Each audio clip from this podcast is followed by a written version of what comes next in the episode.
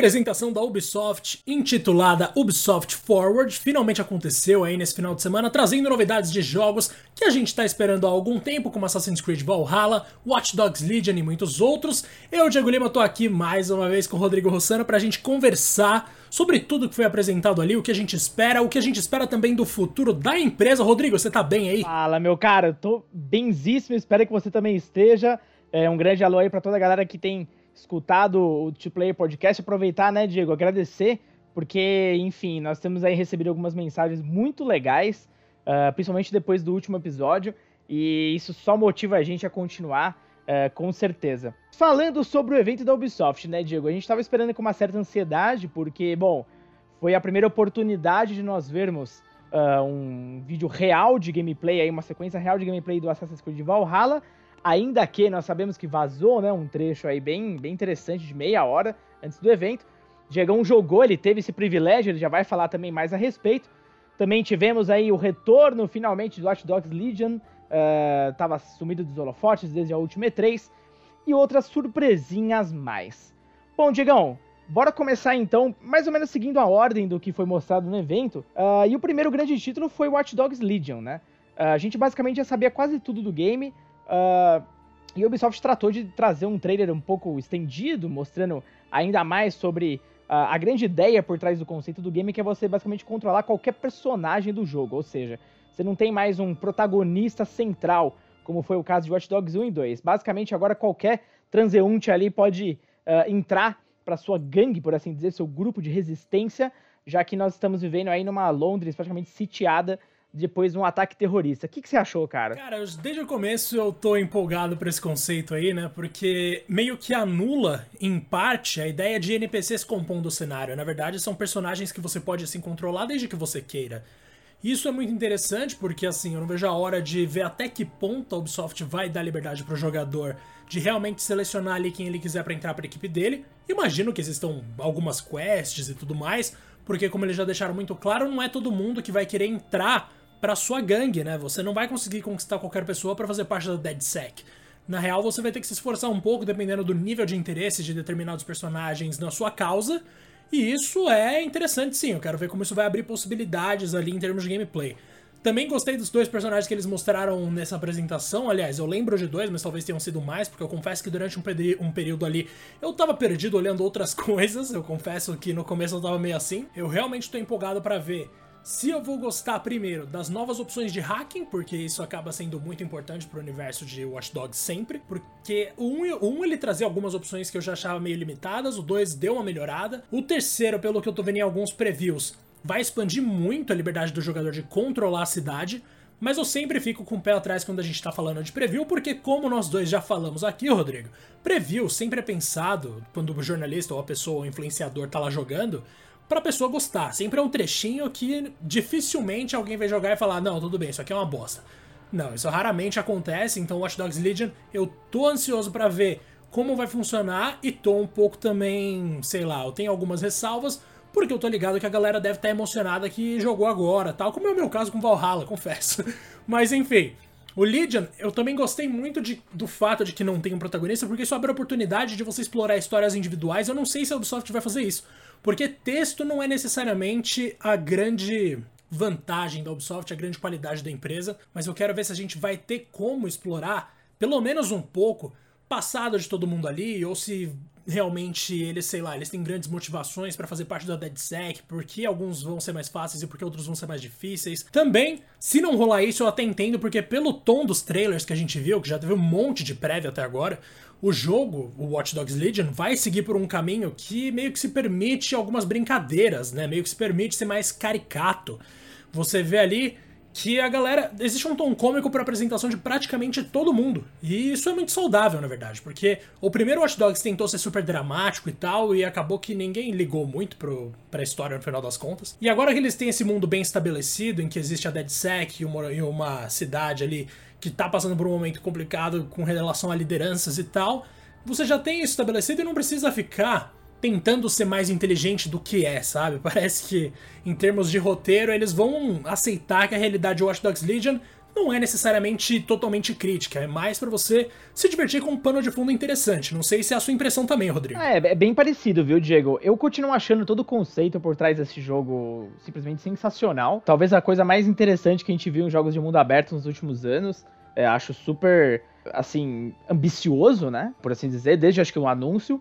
E parece que tudo tem se desenhado muito bem. Para quem não sabe, até como o Diego meio comentou já, logo depois do evento, uh, caiu o embargo, né? Então os previews das, da galera que pôde jogar tanto Watch Dogs quanto Assassin saíram, tanto em texto quanto em vídeo. E eu tava assistindo alguns vídeos antes até da gente gravar aqui do, do Watch Dogs, porque eu tava muito curioso a respeito justamente de como a Ubisoft ia trabalhar uh, o pano de fundo da história de cada um dos personagens. Afinal, você não tendo um protagonista Evidentemente, isso não, não, seria tão detalhado assim, lógico. Você tem, sei lá, 30 protagonistas, não vai ter uma história tão bem trabalhada quando é de um personagem central. Parece que é bem simplista mesmo, não tem muita profundidade, não. É o que pode decepcionar para alguém que curte mais algo profundo, enfim. E não era necessariamente parte do histórico do Watch Dogs, vamos lembrar, né? O Watch Dogs 1, ele foi uma mega promessa. Todo mundo se lembra daquele trailer que até hoje não se concretizou, né? Vamos Vamos combinar que nem o Legion chega perto daquele primeiro trailer lá, mas conceitualmente, pelo menos ele já mostrava que vinha a série. O Watch Dogs 2, Diego, eu vejo, não sei se você vê também dessa forma, algo como foi Assassin's Creed 2 pro 1.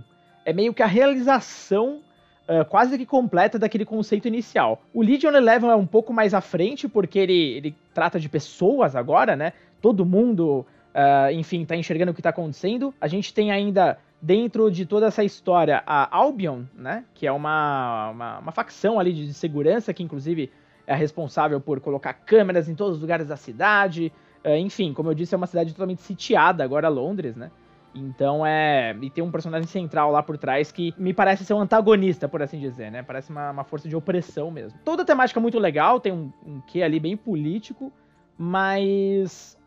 Fora isso, bom, não, não vejo tantas novidades assim, lógico.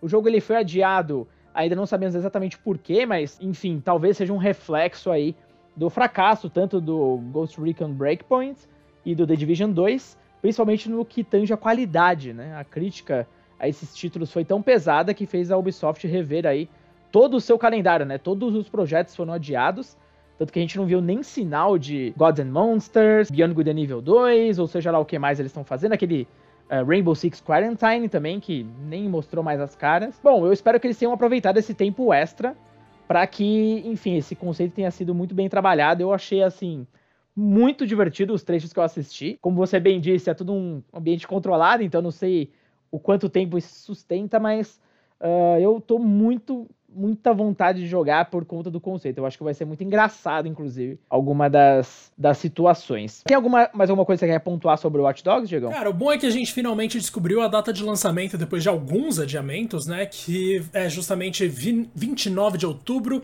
para PS4, Xbox One e PC. E o jogo vai ser lançado também para a próxima geração, PS5 e Xbox Series X. Mas, evidentemente, a gente não tem ainda uma data de quando esse jogo vai ser lançado para a próxima geração, porque a gente não sabe nem quando a próxima geração vai chegar. A gente sabe que é no final de 2020, ao que tudo aponta, né? Pelo visto o Corona não vai atrasar mais essa. Muito obrigado aí, pelo menos por isso dá certo. E tem o fato de que todos os menus eles vão vir localizados em português do Brasil. Então vai ter legenda, vai ter tudo bonitinho ali em português, como a Ubisoft costuma fazer, né? Então, para quem tá interessado, 29 de outubro é a data da chegada de Watch Dogs Legion. Agora, Rodrigo, eu acho que a gente pode passar então para talvez o que seja o grande destaque desse, dessa apresentação inteira, que é Assassin's Creed Valhalla, e como eu vou me estender pra caramba falando sobre isso, porque eu pude jogar 3 horas do jogo pelo IGN Brasil, meu preview no IGN tá lá inclusive, no br.ign.com. Fala você primeiro o que você espera desse jogo e aí eu começo a comentar porque eu vou me estender muito. Não, perfeito, Diegão. Eu vou falar sobre o aspecto, claro, de, enfim, quem só assistiu, né? Uh, eu quero que você realmente me convença com as suas palavras que eu tenho que jogar esse jogo, porque Bom, vocês devem ter visto desde uh, o episódio nosso sobre Assassin's Creed, né? Então, se você ainda não ouviu, não perca. É, depois esse aqui, corre para ele lá que tá muito legal. É muito extenso, com dois fãs, eu e o Diegão aí falando sobre a série. Eu saí bem decepcionado do Odyssey. Gostei muito do Origins. E eu acho que a, a Ubisoft ela já conseguiu cansar essa nova fórmula. E desde os primeiros indícios aí do, do, Valhalla, principalmente desse gameplay também que tinha vazado, né?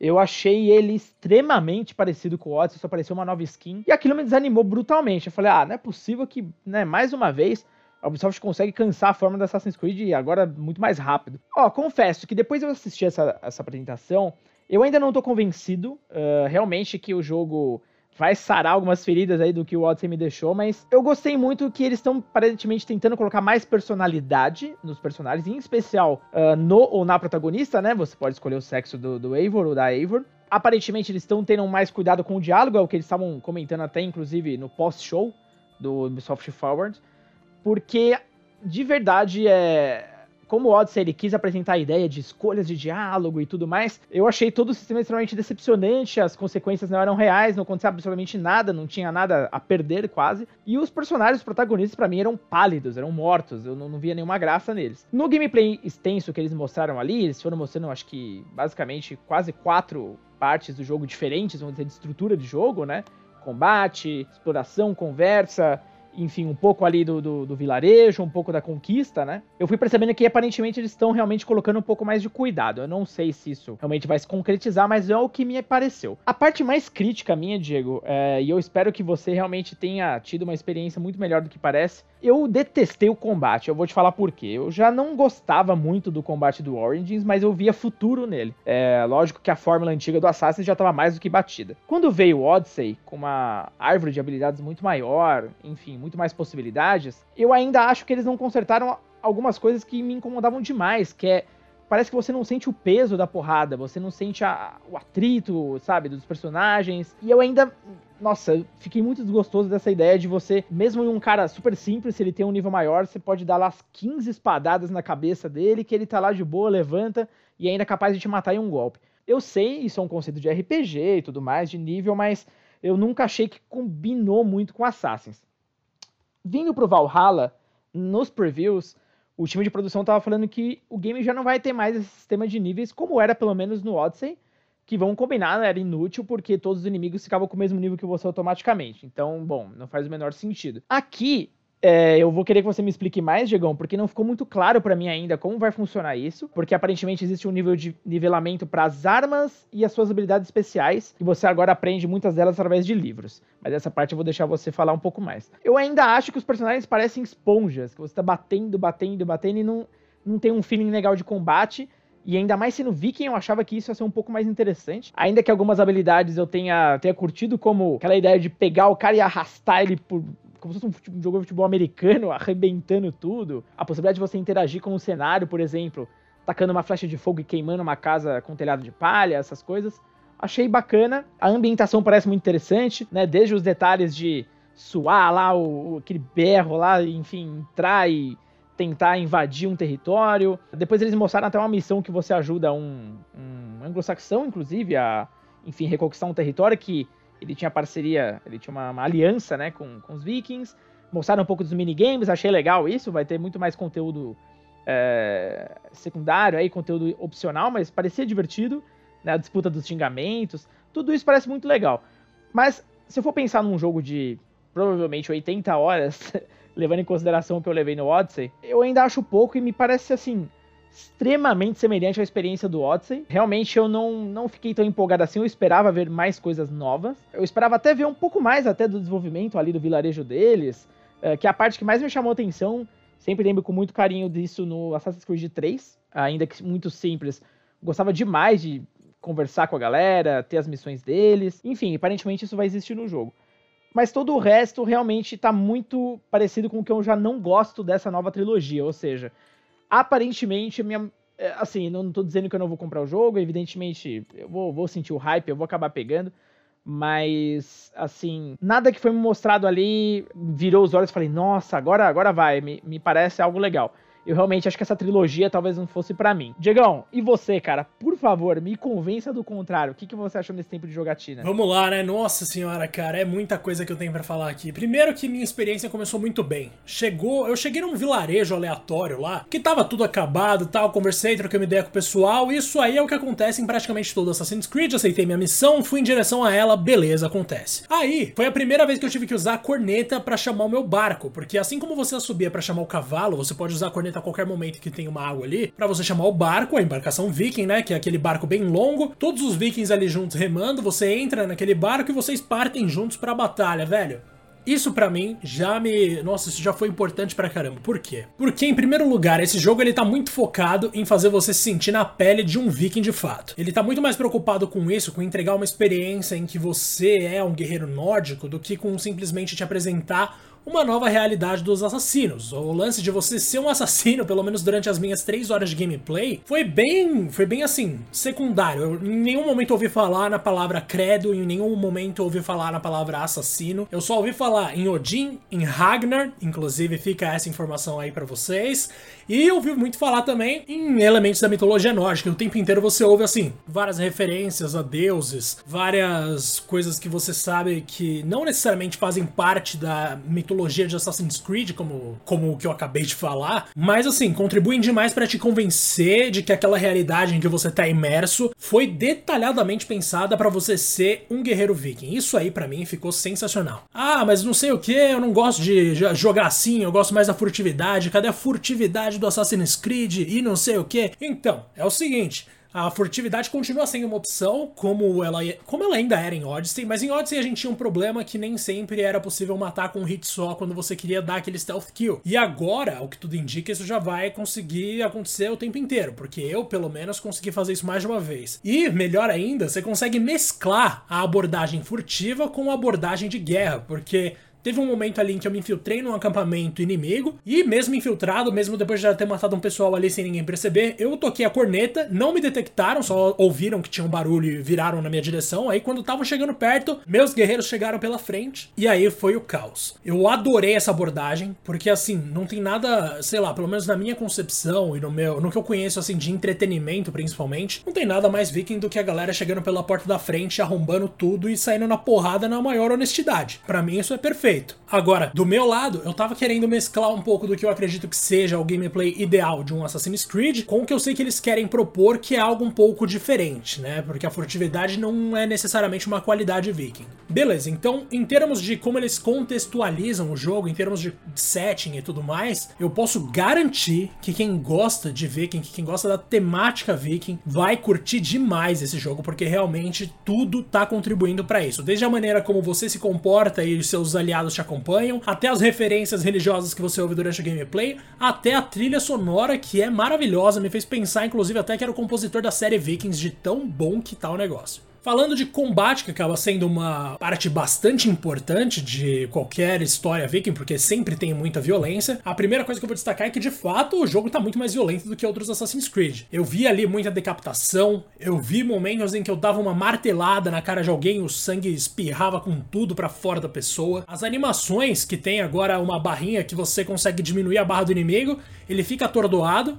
E aí você vai lá e aperta um botão para fazer uma finalização específica, tá ligado? Esse, essa função é muito legal porque deixa muito mais ágil os combates contra grandes grupos. Isso no Odyssey, para mim, pelo menos, era um problema. Sempre que eu me pegava cercado por muito, muita gente, eu ficava pensando, tá, agora eu vou ficar dando essas porradas de borracha aqui até quando? E aí, eventualmente, eles morriam. Agora você tem uma noção maior de quando você vai poder fazer isso e até a maneira como os personagens são derrotados pelo seu protagonista é sensacional. Outra coisa que eu gostei bastante é o seguinte: vocês devem se lembrar que lá no começo, quando Assassin's Creed ainda era um jogo que tava surgindo, né? Quando Assassin's Creed 2 estava começando a conquistar o mundo e tudo mais, a gente gostava muito de fazer o quê? Tava cercado de inimigo? Contra-ataque que mata na hora. E os contra-ataques eram estilosíssimos. A gente adorava ficar dando contra-ataque em todo mundo que aparecia. Em Valhalla, isso voltou a ser possível de certa forma. Não, não é tão fácil quanto era nos Assassin's Creed clássicos, mas conforme você tá lá batendo uma pessoa tenta te acertar em outra direção, se você aperta o botão da sua mão esquerda, que é o L1 ou LB, dependendo do seu controle, você reage instantaneamente. E se você acertar o timing, o cara fica fica já com a postura quebrada e você consegue finalizar ele de primeira. Isso ficou sensacional, deu, uma, deu um dinamismo que eu senti falta nos combates de Assassin's Creed Odyssey e também diminuiu a sensação de que você tá batendo numa forma de barro em formato de gente, tá ligado? Você realmente dá umas porradinhas ali que falta muita reação do corpo, você dá espadada, o cara parece que nem sente, mas quando você consegue dar esse contra-ataque ataque, quando você sente que houve interação entre as duas espadas, entre os dois personagens se atacando, aí realmente o negócio ganha uma cara diferente. Eu gostei demais disso. Também tive a oportunidade de lutar contra alguns chefões que eram mega poderosos, velho. Eu quase, de verdade, assim, se eu tivesse que fazer uma comparação, eu faria uma comparação com jogos Souls-like, de tão complicado que tava o negócio. Assim, não em termos de. Como é que eu vou falar? Você tem muito mais mobilidade por Assassin's Creed. Também você tem algumas camadas de estratégia, mas ainda no nível básico. Por exemplo, Assassin's Creed Valhalla traz o quê? Traz opções de arma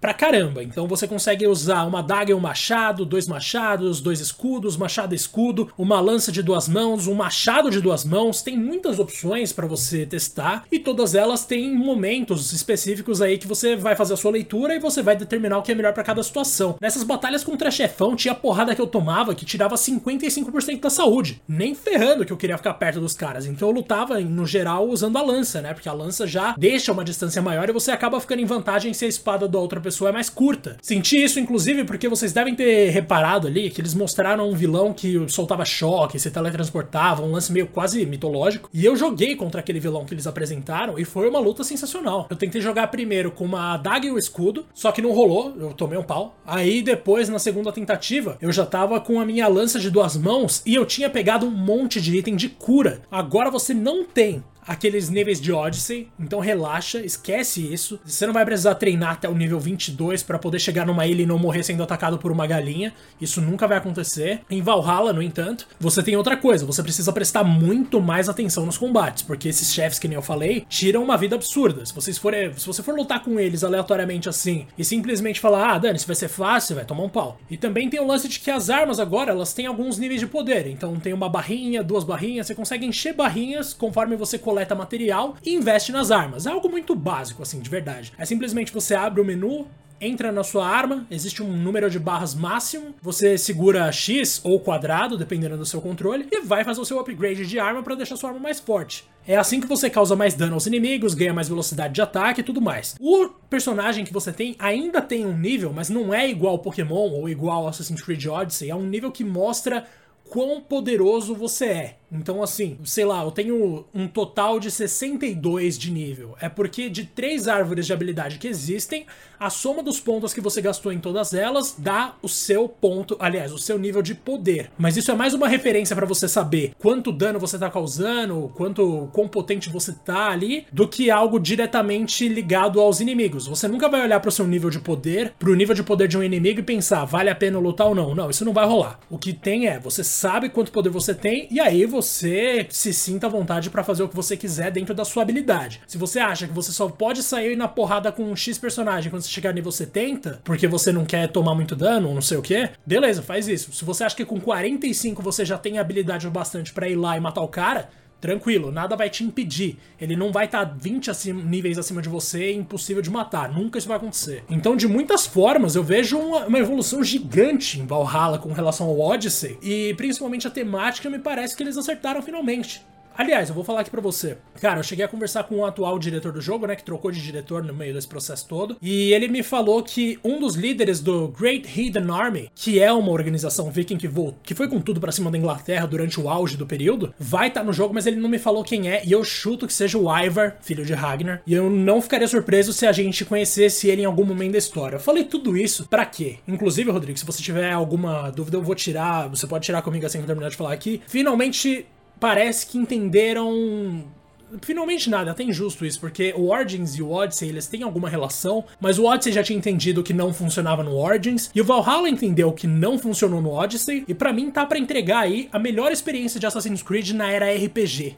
Porque para mim a gente já pode chamar essa era de Assassin's Creed de era RPG. E eu tô muito satisfeito com o que eu joguei, de verdade. Cara, gostei, gostei da tua empolgação. É, gostei do que você falou dos combates, afinal é só assistir, jogar é outra história, né? E aproveitando o gancho sobre combate, vamos lá. Um, durante o seu gameplay, você chegou a ter à disposição a Hidden Blade ou ainda não? Não consegui jogar com a Hidden Blade em momento nenhum, mas em compensação eu joguei com uma arma que nunca tinha aparecido na franquia Assassin's Creed, que é o seguinte, é tipo um pedaço de pau que você tem uma corrente e na ponta da corrente não tem uma daquelas bolinhas com espinho, em vez daquilo, é uma lança mesmo.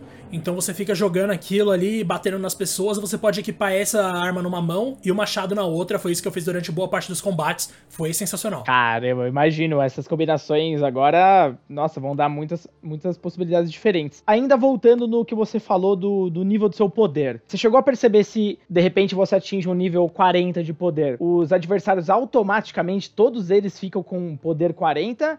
Ou não? Agora realmente existe uma real vantagem em você desenvolver seu personagem. Aí entra aquela questão que a gente tava falando de preview ser muito pensadinho, né? Então, no meu caso, eu cheguei a ganhar alguns pontos de poder, mas o meu nível ficou quase que fixo em entre 54 e 56, se eu não me engano, foi só isso que eu cresci. Mas dentro dessa janela que eu observei ali de 54 para 56, os inimigos não chegaram a ficar mais fracos ou mais fortes de acordo com como eu progredi. Eu senti que isso quase não importava. Eu senti que no final, sim, eu tava batendo, eu tava causando mais dano no que antes, mas ainda era num nível completamente aceitável, assim. Não tem, não é tão quebrado quanto em Odyssey. E de verdade, eu gostei muito de como parece que no final das contas, a única coisa que interessa é a sua habilidade. Quando eu entendi a maneira de contra-atacar, por exemplo, eu senti muito menos dificuldade do que quando eu tava jogando sem, sem conseguir contra-atacar os ataques que eu queria contra-atacar. Ou seja, meio que ficou mais fácil não porque eu cresci de nível, mas porque eu entendi as mecânicas do jogo. Eu não sei até que ponto de fato vai fazer diferença esse nível de poder. Me parece algo quase decorativo, ou no máximo algo que mostra assim quantas habilidades eu tenho. Então o valor numérico ali, ele não é aplicado em combate, pelo que eu senti. Ele é mais para você ter uma noção de que dentro de todas as possibilidades ali, dentro de um número máximo que eles devem mostrar pra gente, você alcançou X. E aí numa segunda jogatina, talvez você alcance o nível máximo eventualmente. Me parece que o valor numérico não é determinante do seu poder, e sim representa quantas coisas você já desbloqueou desbloqueou, sabe? Cara, gostei. Acho bem mais interessante, inclusive, do que aquele falsa sensação de evolução do, do Odyssey, na minha opinião. Falando sobre, enfim, as estruturas de missões do game, já deu para perceber que as invasões, as raids, elas terão um papel aí muito chave no jogo, né? O meu receio vendo a demo é que ele se tornaria algo super maçante, super repetitivo, ao exemplo do, do próprio Odyssey mesmo, que a gente tinha aqueles acampamentos o tempo inteiro para invadir e que as invasões basicamente sempre eram a mesma coisa. Ah, vou lá, me escondo no, no, no matinho, depois arrebento todo mundo, ou pego um animal, uso ele a meu favor. Enfim, nada mudava muito, né? Ainda que o cenário fosse aberto e você pudesse escolher a forma como você gostaria de entrar naquele, naquele ambiente, o que você fazia de fato, né, basicamente não mudava. No Valhalla, o que, que você sentiu? Você tem medo, alguma. Ou deu para perceber que, um, o foco do jogo vai estar tá muito nesses combates e o tempo inteiro. E dois, o que você jogou deles? Você sentiu que basicamente existia alguma diferença ou outra, até na, na, na, forma como os inimigos reagiam? Ou você achou meio mais do mesmo? Então, essa pergunta é mais delicada do que parece, né? Porque as missões de história ali, elas traziam algumas redes para apresentar pra gente o conceito. E depois, aparentemente, pelo que eu tive de experiência ali, as redes passam a estar disponíveis no mapa de acordo com as regiões que você alcança e, claro, né, ainda tem que escalar a torre para você sincronizar o mapa ali. Agora, falando das redes especificamente, eu gostei bastante do esquema que eles montaram, mas você pode ter certeza que você eventualmente vai se cansar, porque a grande graça para mim, que foi o grande choque ali do meu primeiro, sei lá, os meus primeiros 10 minutos jogando, foi que quando eu cheguei na rede, eu chamei todo mundo para ir comigo e aí virou um cenário de guerra, era um 8 contra 16, tipo, era eu e mais a minha galera contra mais um pessoal lá do outro lado, e isso ali me pareceu muito legal eventualmente, talvez a gente se canse dessas batalhas gigantes, né? Eventualmente, talvez a gente pense, ah, tá, lá vou eu de novo com a minha gangue, ir pra cima dos carinhas de sempre, e aí eu vou ficar cansado disso, não sei o que.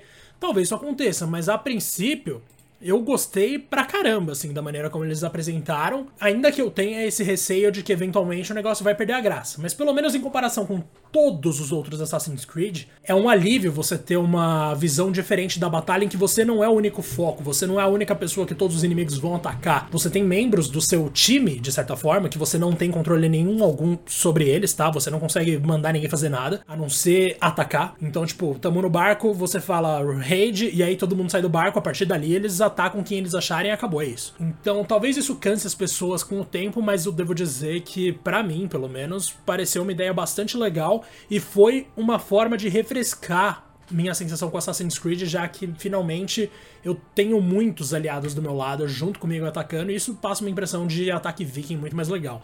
Além disso, nas redes você consegue fazer um negócio que eu achei maravilhoso, que é roubar, mas não roubar simplesmente saquear aquela aldeia aleatória. Você entra na igreja, que tem toda uma preocupação artística ali, as janelas são maravilhosas e tudo mais, tem os guardas maiores dentro da igreja e tal.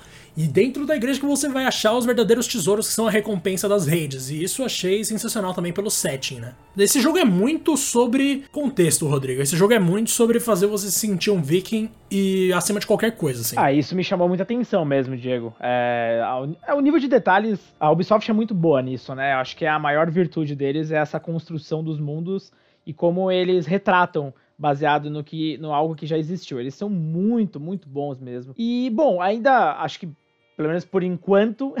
Depois a gente vai falar muito mais desse jogo, fora daqui até, mas vamos falar de história um pouco, né? A Ubisoft ainda não falou muito a respeito do enredo em si, ainda que os trailers dão a entender uh, uma coisa ou outra. A gente sabe da história basicamente do que tá acontecendo, vamos dizer assim, no universo viking, anglo-saxão e tudo mais. Falando de Assassin's Creed, a demo que você jogou fez alguma conexão com o que acontecia no, no Odyssey. Ele fez alguma conexão com o tempo presente, enfim, teve alguma algo que, enfim, tivesse relacionado com o, o, nome que dá, enfim, vida ao jogo, que é Assassin's Creed, ou nada ainda? É verdade, né? Faria bastante sentido se tivesse. Mas eu vou confessar, agora é a parte em que todos os fãs mais puristas de Assassin's Creed vão achar uma bosta, mas assim, de fato não. Não vi absolutamente nada. Em três horas de gameplay, eu não ouvi falar na palavra Templários, eu não ouvi falar no Animus, eu não ouvi falar na Layla, eu não ouvi falar nos assassinos, não ouvi falar na Juno, obviamente, né? Ninguém ouviu falar na Juno, ninguém sabe para onde ela foi, qual foi, qual é a nova missão dela. Mas o fato é que, em termos de Assassin's Creed, por incrível que pareça, eu não consegui saber absolutamente nada. Claro que eu joguei um período muito curto, com certeza, já me confirmaram que vai ter sim as missões no presente, como sempre tem e tal. Mas, dentro de toda a minha experiência ali,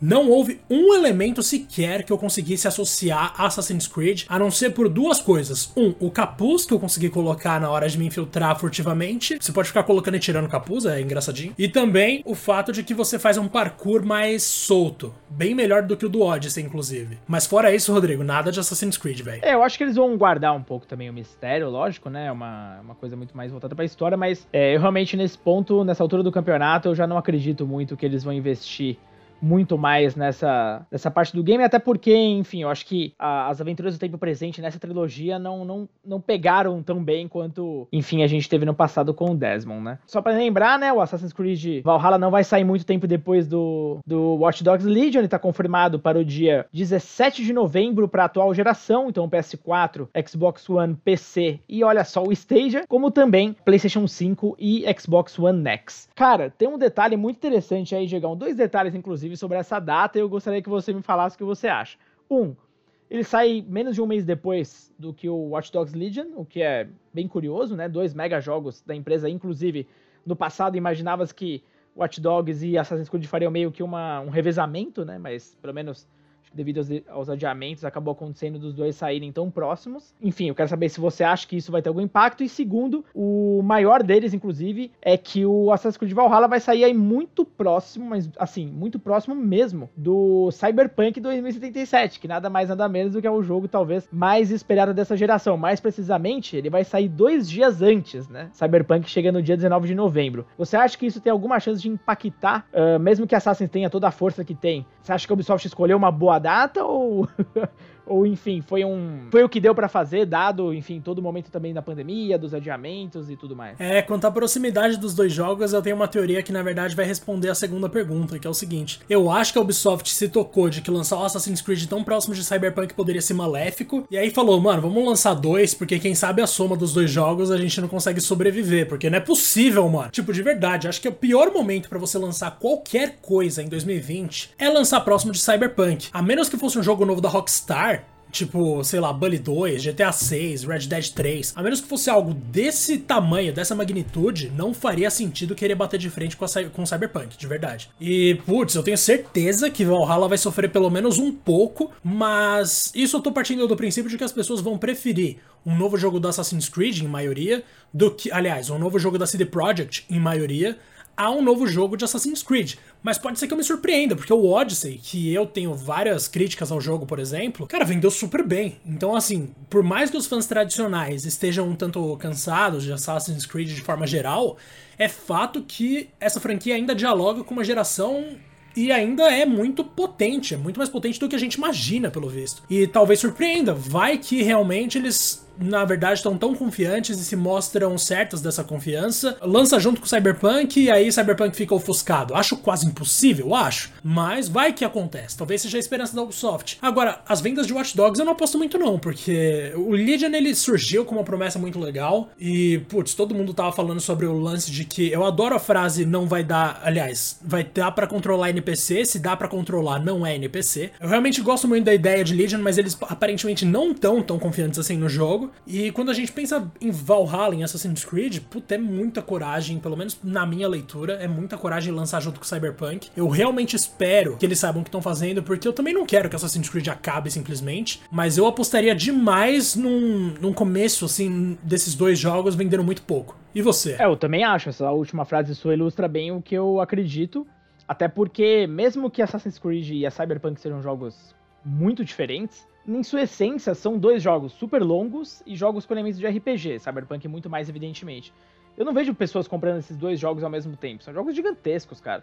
Ainda mais no Brasil, né? Se a gente for falar pra cá, então, a galera vai ter que escolher muito bem. Pense que num espaço de menos de um mês, você vai ter exatamente essa sequência: Watch Dogs Legion, Assassin's Creed e Cyberpunk. Eu acho que realmente nesse saldo, talvez o Watch Dogs ele sofra um pouco mais. Eu acho que, enfim, dentre esses três jogos, ele com certeza vai ser o terceiro né? Ainda mais pela força do nome do Assassins. É uma pena, eu, eu sei lá, se eu fosse a Ubi, talvez eu optaria com uma data diferente pro Hot Dogs, não sei. Mas, enfim, eles têm um ano fiscal aí para cumprir, eles têm outros lançamentos, né? Não tem muito o que fazer, só desejo sorte, porque parece um projeto muito legal. Só pra, enfim, terminar até essa parte do Hot Dogs, a gente vai partir para as outras coisas que aconteceram no evento. Durante a live, né, a, a Ubisoft daria o Watch Dogs 2 pelo Play de graça ali para quem conectasse, só que evidentemente um monte de gente tentou conectar ao mesmo tempo, os servidores caíram, foi uma desgraça e isso já era meio óbvio, né? Mas mas é, felizmente, até pelo Twitter deles eu tava vendo, eles anunciaram que eles já estão resolvendo os problemas do, do servidor e que eles vão fazer alguma coisa a respeito. Eu imagino que eles vão deixar o jogo disponível por um dia inteiro, sei lá. Acho que eles vão ter alguma uma solução um pouco mais inteligente do que, né, pedir para o mundo inteiro entrar no Uplay. Uh, e o Play ao mesmo tempo durante uma, um evento que estava sendo assistido aí por centenas de milhares de pessoas. A gente sabia disso, vira marketing no fim das contas, a gente sabe. Uh, caiu os servidores do Play, olha só, muita gente. Mas enfim, fica aí dada a mensagem para quem ficou triste porque talvez não conseguiu. Diegão, indo pro terceiro jogo aí das grandes franquias da Ubisoft, já não era mais surpresa, né? Era para ser literalmente o grande destaque, talvez, uh, do evento por conta da, do desconhecimento do público, mas vazou. Far Cry 6 está vindo aí com um grande destaque o Giancarlo Esposito, o ator que fez o Gus, o Gus Fring na, na série Breaking Bad, né? Inclusive um dos melhores personagens da série, na minha opinião. Ele vai ser o grande vilão do jogo. A Ubisoft mostrou um trailer CG e, e foi isso. não muito mais, foi mostrado e divulgaram que o jogo vai chegar no dia 18 de fevereiro de 2021. O que, que você achou, cara? É difícil falar o que eu achei, né, mano? Porque assim, eu posso falar o que eu achei da cutscene. tipo, eu achei bonita. Mas, cara, não consigo falar muito além disso. A gente tem algumas informações, né? Que a gente sabe que o nome do personagem principal vai ser Danny, que pode ser tanto homem quanto mulher. Então, ótima escolha do nome, porque de fato existem. Esse apelido se aplica a muitas pessoas. E o protagonista, ele é um dos moradores de uma ilha fictícia chamada Yara, né? Que tem ali uma população que se rebela contra um regime totalitário do presidente Anton Castilho. Que beleza, né? Parece interessante até aí, como você falou, é um ator de Breaking Bad, o Giancarlo Esposito, que vai fazer esse presidente. Para variar, né? É claro que a gente sabe que, putz, de alguma forma, algum americano vai ajudar um país que claramente é inspirado em algum país latino a se livrar de uma grande, de uma grande ditadura, como se os Estados Unidos não financiassem ditaduras, né? Eu acho isso maravilhoso também. E aí a gente tem no meio desse conflito o menino, Diego Castilho que ele. Ah, Diego, nossa, não tinha reparado nisso. Que a gente vê na cutscene pegando uma granada na mão e aparentemente ele tem que jogar na população, né? Uma coisa que ele não chegou a fazer ainda, mas que, putz, foi, foi um negócio que me deixou impactado. Far Cry sempre teve esse lance, né? O Far Cry é uma franquia que, de certa forma, é movida a vilões. Então, você tem ali no 3 o Vaz surgindo como algo fenomenal. No 4, para mim, pelo menos, deu uma caída. No 5, com aquela família meio meio nada, né? Com aquela família fanática religiosa ali. Eu adorei aquele, eu adoro o Far Cry 5, eu sou muito fã do 5 de verdade. Aí a gente teve New Dawn, que meio que continuava o contexto do 5, e a gente tem o 6 agora que é algo completamente diferente e claramente, quando a gente parar para pensar em quem é o vilão, eles estão botando muita fé de que esse negócio vai rolar. Beleza, tô com eles, por enquanto não vejo motivo para me assustar. Espero que eles mantenham algumas coisas do 5, como o sistema de amigos, que você pode chamar o maluco do avião para te ajudar no combate, ou chamar o cachorro. Gosto muito de toda aquela variedade que tem no 5 de gameplay, mas ao mesmo tempo eu acho que eles não têm muito como manter isso no 6. Isso dito, pelo menos a gente sabe que o Far Cry 6 ele também vai ter upgrade gratuito para PS5 e Xbox Series X, então quem comprar para PS4 e Xbox One, pelo menos vai poder se divertir já na próxima geração sem ter que pagar mais por isso. E o fato de que a Ubi tá tão preocupada com garantir a presença dos próprios jogos na próxima geração, para mim é um indício de que pessoas vão comprar menos jogos na próxima geração porque eles vão ficar mais caros. Não sei você, Rodrigo. Também não duvido, Diego. A gente não sabe ainda com relação aos preços, mas pelo menos é bom ver que a Ubisoft é uma das empresas que tem se movimentado aí para fazer com que todos os seus próximos títulos já estejam com upgrade garantido gratuitamente. Que bom, que bom que essa prática tá virando um padrão e dentro de algumas das maiores publishers. Eu nem quero pensar em preço, Diego. Olha, com o dólar, com tudo que tá acontecendo aqui, eu não quero ficar triste já nesse podcast, viu? Eu também, enfim, não tenho muito mais o que comentar. Até gosto da premissa, gosto dele, inclusive, como vilão. Cara, ele tem potencial para ser um personagem maravilhoso. Só espero ver grandes mudanças no gameplay. Eu, particularmente, pulei o 5 porque eu cansei no 4, mas eu tenho ainda muita vontade de curtir depois. Até pelos detalhes que você me falou, né? Enfim, ele parece um jogo um pouco diferente o suficiente pra gente curtir bastante. O 4 eu achei realmente muitíssimo parecido com o 3, e aí eu realmente me cansei um pouco da série ainda que o Pagamin fosse uh, dublado pelo Troy Baker, ele faz um trabalho assim espetacular, cara. Eu acho muito legal. O gameplay em si, eu acho que ele deu uma cansada. Não sei o que eles vão preparar pro 6, ainda mais que eles estão trabalhando cada vez mais na história do jogo, então não sei se enfim, vai mudar o suficiente para me interessar, mas de qualquer forma é bom ver aí Far Cry 6 de volta, não é, assim, surpresa entre aspas, né? Porque é aquele tipo de série que a gente sabe que em algum momento vai voltar, mas é, acho que o grande destaque mesmo é mais o o Giancarlo aí participando. Perfeito, cara. Aí a gente tem então outros jogos que foram citados ali brevemente, né, que não necessariamente são tão grandes assim, como por exemplo o grande Battle Royale da Ubisoft, que é o Hyperscape, que na real ganhou um trailer novo ali, né, e agora tá rolando uma demo aberta para todo mundo, que deve rolar pelos próximos 30 dias, pelo que eu entendi. E na real, assim, putz, eu, eu não queria ver esse trailer, porque é explicando o universo do game de uma coisa que a gente já sabe, que ele se passa no futuro, em 2054, as pessoas vivem num mundo super populoso, é a única maneira deles terem algo, alguma diversão na vida ali é entrando nesse mundo virtual chamado New Arcade. É algo bem básico e confesso que eu já joguei muitos Battle Royale, já experimentei muitos, mas é impressionante como eu sempre acabo voltando pro Fortnite porque o resto ainda, tipo, não consegue me pegar, cara. É, eu acho que com esse trailer, Diego, eles tentaram pelo menos colocar um um toque a mais no game, sabe? Falar que tem uma história de fundo, um pano, né, para o combate. Bom, eu assisti o jogo bastante desde que começou o beta fechado pela Twitch e confesso que assim, eu, eu, achei legal no começo, achei interessante o conceito. Ele é bem mais futurista do que os demais, né? É, as armas são bem estilosas, eu até achei bacana porque por ele não seguir um realismo propriamente dito, ele tinha uma certa criatividade nas armas que eu não vi até desde jogos de tiro como Quake, Unreal, então ele se permite essa liberdade. Os personagens também até que são interessantes. E o mapa em si é, é, é bem bacana porque essa Neo Arcade aí que eles estão chamando na cidade é basicamente uma Paris do futuro. Você até vê, inclusive, alguns alguns prédios icônicos da cidade por lá. A ideia é que, assim, como todo Battle Royale, são, sei lá, quase 100 pessoas jogando. Só que, assim, vence, na verdade, quem puder pegar, se não matar todo mundo, pegar a tal da coroa. E o cenário, ele vai se deteriorando com o tempo, não é mais aquela zona, né? Uh, aquele gás, vamos dizer assim, que, que permeia aí basicamente a maioria dos Battle Royales. Então o efeito é bem legal, o jogo é bonito pra caramba, né? Não é tão leve também, então acho que ele tem essa desvantagem, por assim dizer perto de jogos como Fortnite, que são um pouco mais acessíveis. Mas é. Enfim, o trabalho gráfico é, é bem bacana, cara. Os personagens também têm acessos a, a hacks, né? Que eles chamam que são habilidades especiais, eles podem, cara, pular alturas absurdas. Enfim, é bem frenético, mas depois de um tempo, confesso para você, eu nem joguei e eu enjoei de assistir. Porque, não sei, não, não, não me prendeu o suficiente como eu fico empolgado assistindo uma partida, por exemplo. Tô falando só de assistir, porque, enfim, você vai poder estar disponível agora, como quando eu estou assistindo uma partida de um Fortnite da vida. Então, eu realmente cansei um pouco rapidamente. Espero que com esse Open Beta possa pelo menos experimentar e, enfim, talvez mudar de ideia. Por enquanto, ele só está disponível no PC, né? Não teve nenhum ainda um aviso sobre uma possível versão para consoles mas eu acho que pode ser também uma questão de tempo. E depois, né, Diego, eles terminaram aí também comentando sobre três jogos mobile deles, né? Primeiro é o Brawlhalla, que é muito parecido com o Smash Bros, né, o estilo dele. Ele só estava disponível antes para outras plataformas e agora chega para mobile. Eu achei interessante porque você vai poder baixar ele a partir do dia 6 de agosto. Já dá para fazer, acho que é o pré-registro, inclusive. Cara, eu fiquei surpreso porque no Twitter mesmo eles anunciaram que o jogo tem 40 milhões de jogadores. Pois é, mano, eu não esperava isso tudo não, velho. Eu confesso que, putz, Brawlhalla eu cheguei a jogar alguma vez na vida, não é meu jogo não é um jogo que eu costumo jogar com frequência nenhuma. Mas, nossa, eu tô surpresíssimo, assim. Tanto que eu até estranhei enquanto eu tava fazendo também a live do GN, que tinha bastante gente falando de Brawlhalla, eu não entendi de onde vinha essa curiosidade, agora fez todo sentido do mundo. De fato, existem muitas pessoas que jogam. Exato, eu realmente fiquei bem surpreso. Não, não me atrai muito, até o estilo visual nunca me agradou tanto, mas, pô, que, que tal experimentar no mobile? É bem legal. E aí, por fim, eles comentaram rapidamente de um jogo da série Might, Might and Magic, né? Que é o Erase. Nossa senhora, é, é longo o nome, hein? Erase and Might and Magic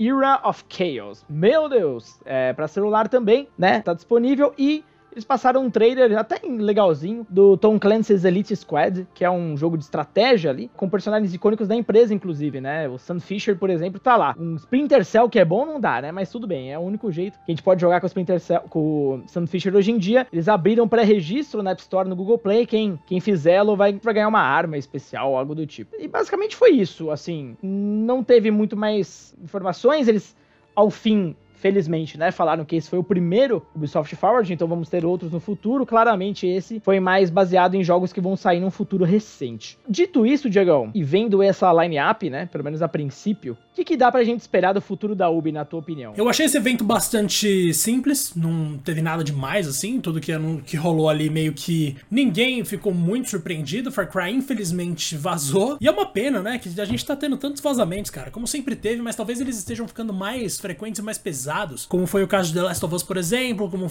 é o caso de vários jogos que são anunciados antes da hora porque alguém vaza alguma coisa. Crash Bandicoot 4 foi assim, se vocês se lembram. Então, me deixa meio para baixo, mas pensando no futuro da Ubi, eu acredito que esse momento agora de final de geração vai ser muito determinante para como eles vão se comportar na próxima. Vamos ser sinceros, na era PS4 e Xbox One, a Ubi se manteve muito na zona de conforto. Não criou grandes franquias de forma alguma, até renovou uma das suas principais, que é Assassin's Creed com Assassin's Creed Origins, mas ainda brincando, aliás, ainda res se respaldando muito no nome Assassin's Creed. E agora que a gente vai ter esses dois lançamentos de Legion e de Valhalla, que podem ser as conclusões aí, são as conclusões de duas trilogias, que se a gente for considerar a partir do Origins, o Valhalla, ele é a conclusão de uma trilogia para Assassin's Creed. Talvez essa página fechada a gente descubra o que, vai ser da Ubi no futuro, porque eu tive a impressão de que eles chegaram num patamar tão seguro que eles simplesmente perderam a vontade de arriscar, de criar. E aí eles acabaram deixando, por exemplo, de lado hoje algumas coisas que eu tô bastante ansioso para ver, como Beyond Good and Evil e como o que você já falou, Gods and Monsters, que inclusive talvez troque de nome, né? E o Skulls and Bones, cara, que eles esqueceram no churrasco total. Ninguém. Eles vão fingir que nunca anunciaram esse jogo. Mas o fato é que, assim, eu gosto muito de. Eu já gostei muito de muitas franquias da Ubi. Hoje em dia eu ainda acompanho algumas, principalmente por causa do trabalho. Mas eu acredito que a próxima geração vai ser muito importante pra gente descobrir se a Ubi vai retomar aquela criatividade que teve um dia ou se vai se transformar numa, sei lá, numa nova, numa nova Konami, eventualmente. Porque, putz, ao mesmo tempo que eu gosto de algumas coisas, outras me fazem pensar, gente, por que que ainda faz isso, mano? Por que não acerta? Me parece tão, tão fácil algumas maneiras ali de melhorar as coisas. Mas também pode ser que eu só seja um fã chato. Não, eu acho que você tem razão. Inclusive, é, para mim, eu, eu via sempre a Ubi, principalmente na geração do PS3, como aquela empresa que se arrisca e cria novas IPs o tempo inteiro. E já faz tempo já, né, que, enfim, a gente não vê algo sendo lançado novo, novo mesmo da Ubi.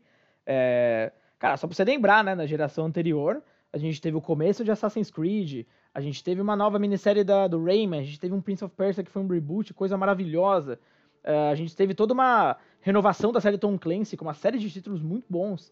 E essa geração, realmente, como você bem disse, foi uma geração meio segura, sempre meio que investindo nas mesmas séries de sempre, né? E a gente não teve aí muitos, muitas séries pedidas pela, pela galera, né? Então a gente não vê faz tempo um novo Splinter Cell, a gente não vê um Rayman de plataforma, uh, a gente não vê mais aquelas séries consagradas do Tom Clancy mais focadas na, na furtividade mesmo. uh, ficou mais com, com Siege, né, que fez tanto sucesso, é compreensível, mas enfim. Uh, outros jogos assumiram meio que aquele layout padrão de mundo aberto que ficou infame, né, como The Division, como Ghost Recon também, que agora, enfim, é um jogo que só fica contando qual é o tamanho do mapa, ao invés de, enfim, apresentar um jogo legal mesmo. Então é. Eu, eu sinceramente não, não, não curti tanto a Ubi nessa geração, confesso. Confesso de verdade. Uh, para a próxima geração ainda é uma coisa muito misteriosa, porque, de novo, a Ubi sempre fez questão de começar as gerações até com já apresentando um IP super legal e tal. E não tá acontecendo, né? E eu não sei se isso é só reflexo, tá, Diego, da tanto do adiamento quanto dos adiamentos, né, por, por conta de qualidade de vendas, como também da pandemia e tal. Eu acho que tem assuntos muito mais graves lá dentro, a gente sabe, não vou entrar muito mais nos detalhes, mas a Ubi passa por um período meio conturbado, onde ficou se sabendo aí de várias denúncias de assédio, né, lá dentro. Uh, inclusive, foi durante a semana agora, né, foi nessa semana, inclusive, que a coisa estourou. Uh, a Ubisoft, inclusive, uh, alegou que sabia desses casos, principalmente da parte do RH, que se demitiu, a líder do RH se demitiu. E grandes chefões da Ubisoft foram, foram demitidos também, né? Ou se, se retiraram, incluindo o cara que era o, simplesmente o cabeça dos, de todos basicamente projetos de jogos novos da Ubi.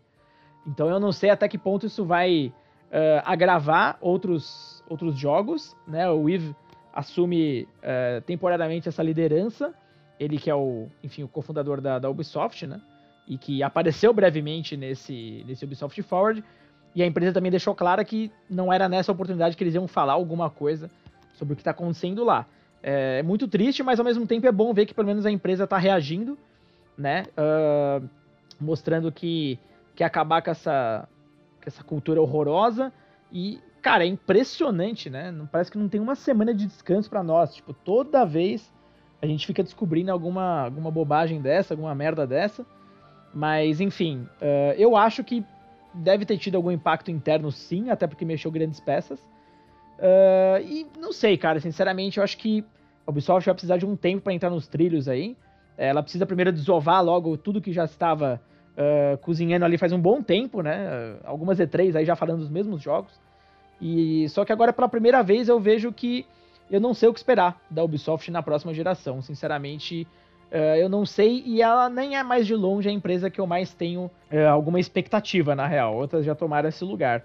O que é muito curioso, né? Como que uma geração pode pode mudar tanto as peças, né? Pois é, né? A gente começou. A gente veio de uma geração excelente da Ubisoft, que foi justamente como você falou do Xbox One PS3. Ali eles atingiram um ápice criativo e trouxeram muitas, muitos jogos que entraram para a história de vários jogadores, que marcaram a vida de vários jogadores. Agora a gente vê a Ubi em um momento completamente diferente e muito pior, né? Entrando na próxima geração com problemas internos, jogos sendo muito criticados, jogos esperados de franquias grandes que já há algum tempo vem dividindo os fãs. Então, o que resta para todo mundo é esperar, não tem como a gente também prever o futuro e eu só torço para que tudo se acerte eventualmente e que sejam punidas as pessoas que têm que ser punidas nesse caso que você trouxe à tona aqui como era necessário trazer. Rodrigo, valeu demais, velho, pelo papo. Agora finalmente eu vou conseguir dar uma descansada aqui, mas a gente volta aí no próximo episódio do 2P que tá sendo sensacional. Tô adorando as respostas das pessoas, tô adorando ver a galera que tá ouvindo.